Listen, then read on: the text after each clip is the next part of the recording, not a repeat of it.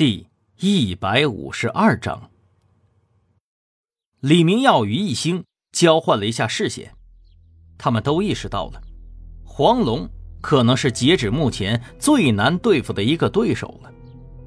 整栋房子都被埋了炸药，方才的爆炸，那炽热的火光，滚滚的浓烟，倒塌的一角，都会给人带来心理压力和恐惧。但是。在这种情况下，黄龙仍然是稳如泰山的指挥着这些手下，秩序还不乱。这还是一群地痞流氓吗？黄龙癫狂的仰面大笑：“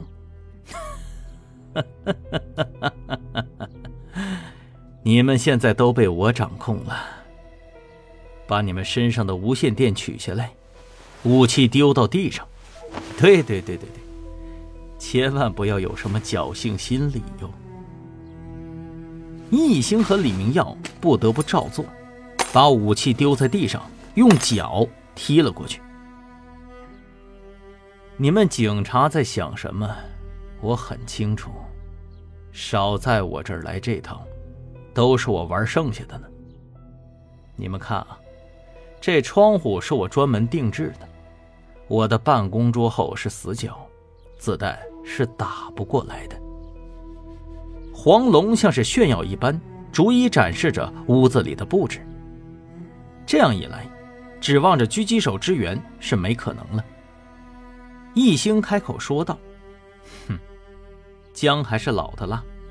如果不是你作恶多端，也勉强可以被称之为人才吧。”易星虽然看上去平淡。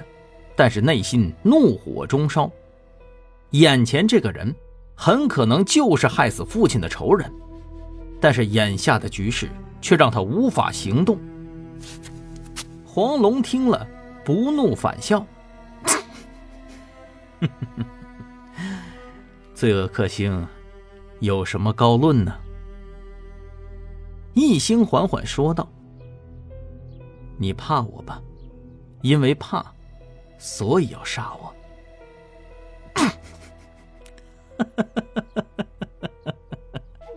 什么？我怕你？黄龙脸上大笑，但是眼睛却是死死的凝视着易星。这时候，袁浩还挂在墙外头呢。刚刚的爆炸让他差点掉到地上，好在最后用一只手抓住了墙体的边缘。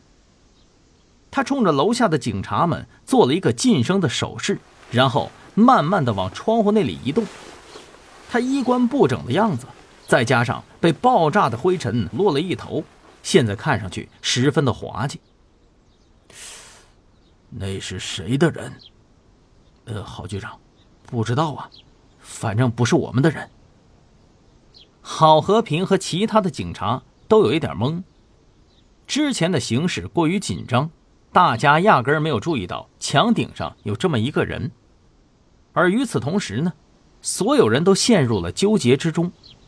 一方面，他们担心袁浩作业不规范、不专业，回头成事不足败事有余，大家一起领盒饭了；另外一方面，他们又不敢提醒他或者制止他，因为只要出声，黄龙肯定就发现了。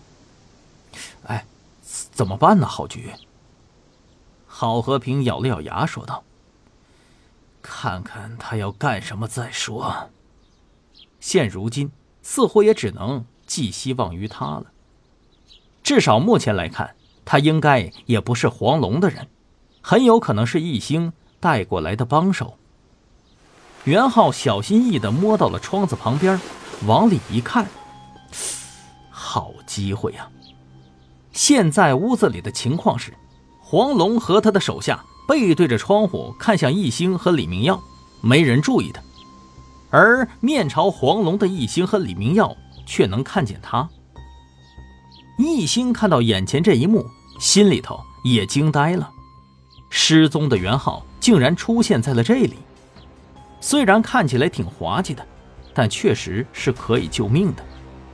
他两人视线一碰，立刻就明白了彼此的意思。一星努力地控制着自己的面部肌肉，以免被黄龙看出来。